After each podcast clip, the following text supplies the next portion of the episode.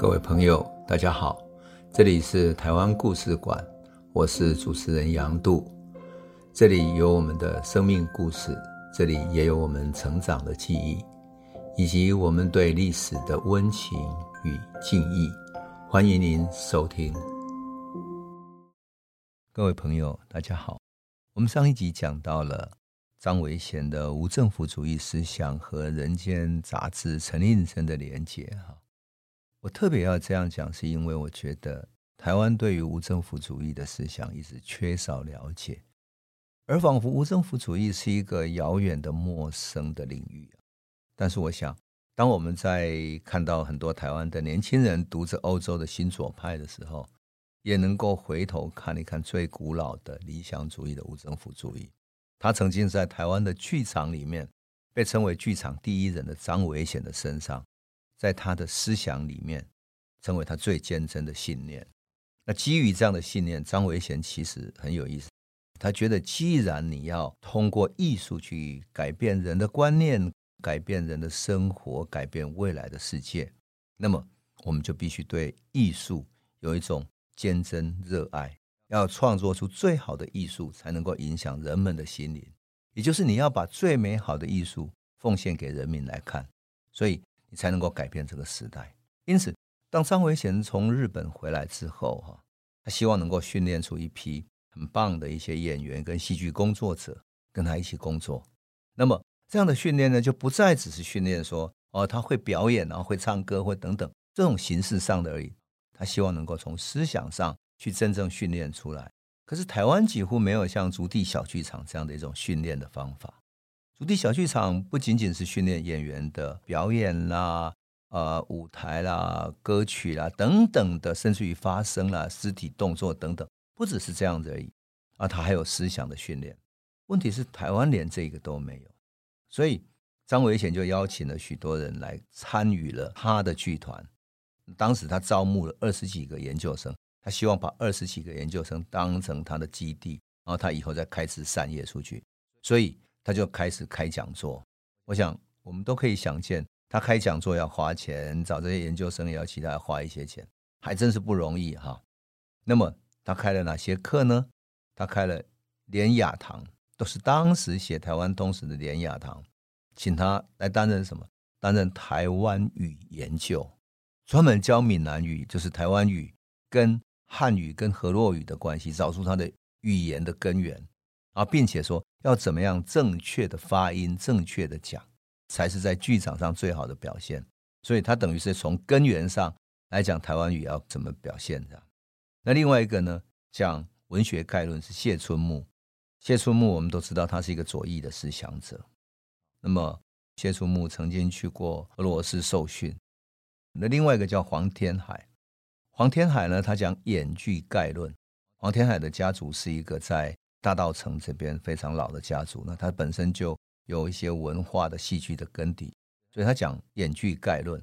吉中一马这个日本人担任音乐的老师，另外呢，画家杨三郎就是后来非常著名的画家杨三郎，专门教绘画。那么张维贤自己担任演剧史兼演员的实际传授训练，你就看到这一份名单就知道说哈。他有意识要训练一批有思想文化又能够精于剧场演出的班底，可惜的就是上课过了半年以后，经济跟研究员的家庭住宿等等问题啊，剩下十多个研究生而已。因为他研究生的家庭会反对你莫名其妙的跑去演戏，然后这有什么用？等等。其实啊，我插一句话了，不要说张维贤在一九三零年干这个事情，有一些人家里反对。我在一九八零年要去念艺术研究所戏剧组的时候，哎，我们家族那种台中农村的家族里面有一个人就说：“啊，戏剧戏剧国爱去读研究所，是要研究啥？是要研究杨丽花的机啊？是要哪个？以后是怕成功毕业去替杨丽花压机啊？这样，我翻译一下哈，就是我们农村乡下有那个亲戚，还居然笑说：我怎么去？”为了戏剧训练研究所，你是以后准备毕业以后帮杨丽花后面当跑龙套的，举着旗子跑来跑去的吗？那演戏还需要读研究所？你就可以想见，一九八零年都这样了，那么何况是五十年前的张维贤是碰到多么困难的一个社会情境？当然，更艰难的是殖民地的政府已经开始大逮捕。一九三一年开始，我们都知道，殖民政府开始逮捕了啊，举凡台湾跟左翼有关的社会运动，包括台湾共产党、农民运动、文化协会里面的一些主要的干部。也就是在社会运动里面能够带头的领导者都被逮捕入狱了，用各种各样的名目把他们逮捕入狱，简吉也好，谢雪红也好，统统被逮了。所以我们就知道说，当时的环境是无比的恶劣的。无政府主义当然没有任何宣传活动的空间，但是无政府主义者还有许多人是在民间默默做什么？默默做扶贫，默默做收养养女，收养一些被遗弃的小孩子。这样的社会福利机构，例如说爱爱疗等等，所以他们基本上还是维持这样的一种理念。所以，我们当看到张维贤在这样的一种演剧的挫败里面，哈，他开始感觉到说，台湾这样太闭锁了，学士教育其实都不足，哈，所以他觉得，那与其你要推动更深刻，就是所谓的思想的改造，他还不如从事肢体的训练开始。所以，他又到东京去了，他想要学的是什么？学的是一位叫达鲁库罗兹的律动运动。那么达鲁克罗兹是谁呢？哈，他是瑞士的一个作曲家、音乐家，也是一个音乐的教育家。他提出了一种就是体态的律动法，就是你跟着音乐，身体开始律动。那这种律动里面呢，你跟着不同的音乐有不同的律动，所以你的肢体就能够慢慢学会表达，学会一种自由的一种表演方式。那么这种体态律动里面，后来它发展成为一种教育，在学校里面推广哈，不止在日内瓦的音乐学院呐，在后来也发展到美国、德国等等啊，变成一种教育方法。当然，在那个时期也发展到了日本。所以，一九三二年，当台湾的社会运动者很多都被逮捕的时候，张维贤再度到日本去。他到了哪里？到了舞蹈学院。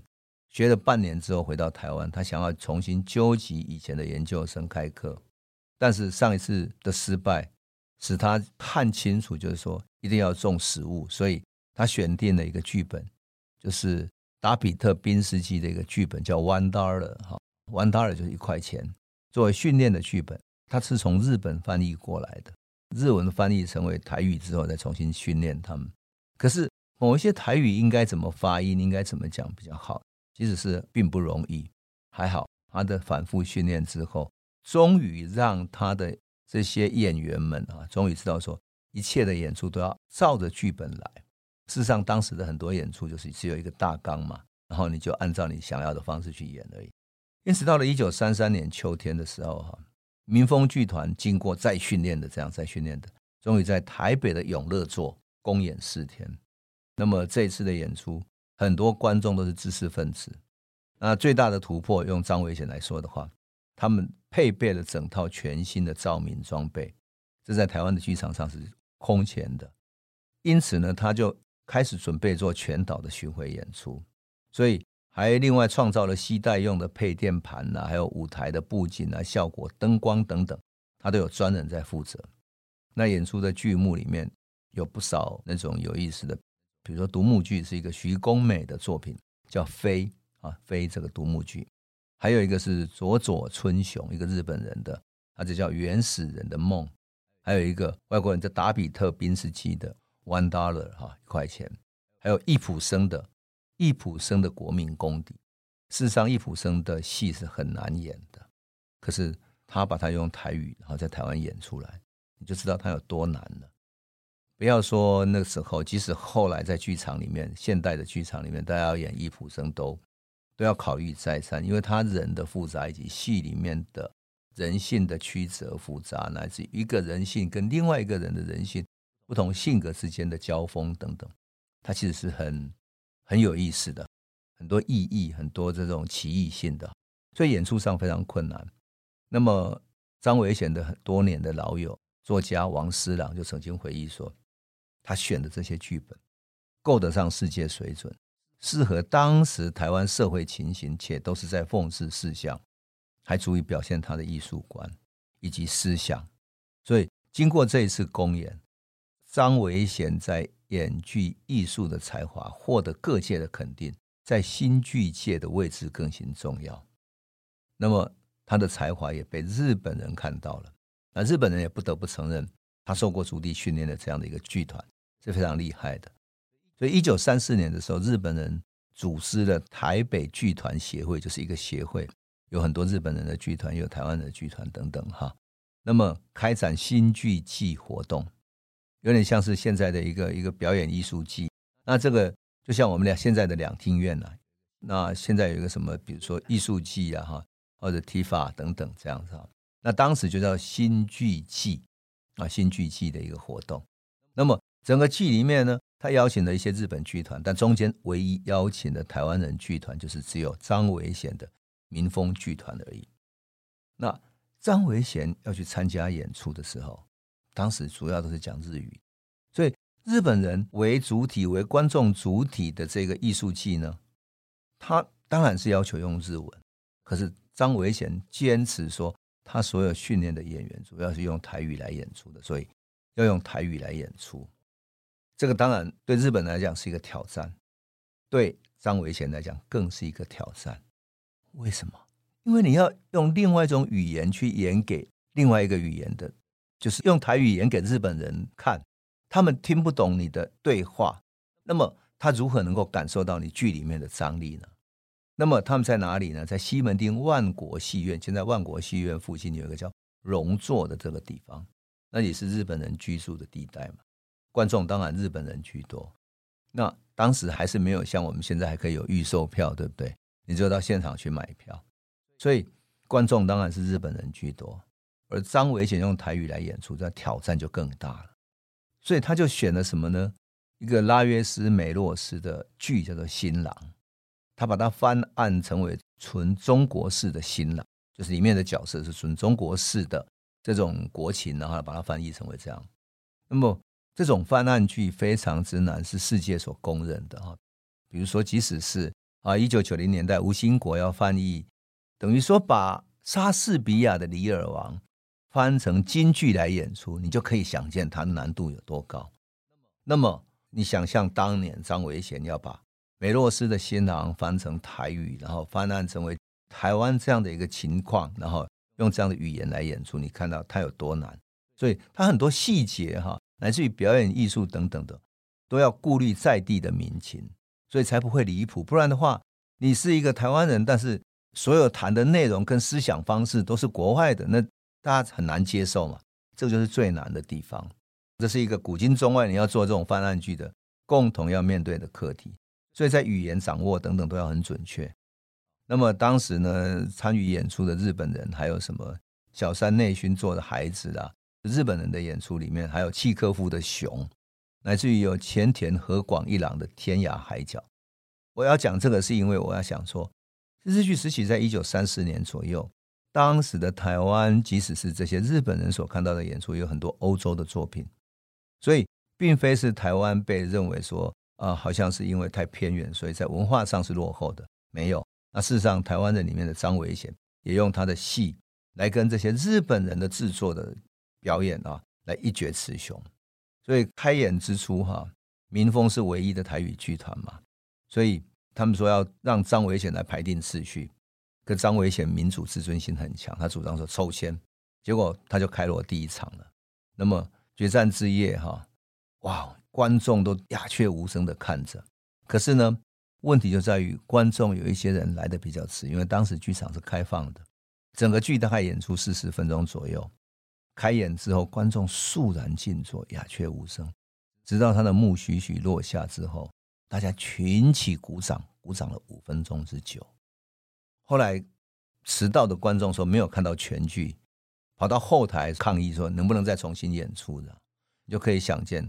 张伟贤当时的影响之大，因此王思郎曾经评价说，当时的台湾知识分子之间哈，不论认识他或者不认识他的，一提到新剧，一定伸出大拇指说张伟贤的好，光芒四射，所以他被称为台湾新剧第一人，不是没有道理的。可惜的就是说，当然在日本的统治下，后来军国主义抬头，台湾的经济越来越困难，日本从台湾抽了很多资源去打仗嘛。一九三二年，九一八事变，然后后来日本侵略东三省，日本不断发动各种战争，哈，攻击上海啊等等，所以全世界的法西斯主义抬头，无政府主义被压制下去。一九三三年，希特勒就任德国总理了。然后日本本身，即使在日本东京啊其他地方，也在逮捕一些进步的自由派的学者作家，所以张维贤其实没有什么空间。后来张维贤在一九三四年左右去中国大陆一趟。他想要去看看那里有没有发展的机会，考察大陆的戏剧运动。结果大陆那时候根本就是在战乱之中，一团混乱。所以他到上海去拜访一位戏剧界的郑伯奇先生。那郑伯奇告诉他说：“哎，你在上海看一看，你就知道了。依你现在对于戏剧的要求，哈，也或许你回到台湾去还能够实现。中国的话剧还不成，比日本慢了五十年。”你如果要论实际的舞台演出，还不如你所说的台湾。在大陆工作只会使你失望。你把你的热情回到台湾继续努力吧。所以他就回到台湾继续努力。但是当然，战争使得演出的机会越来越少。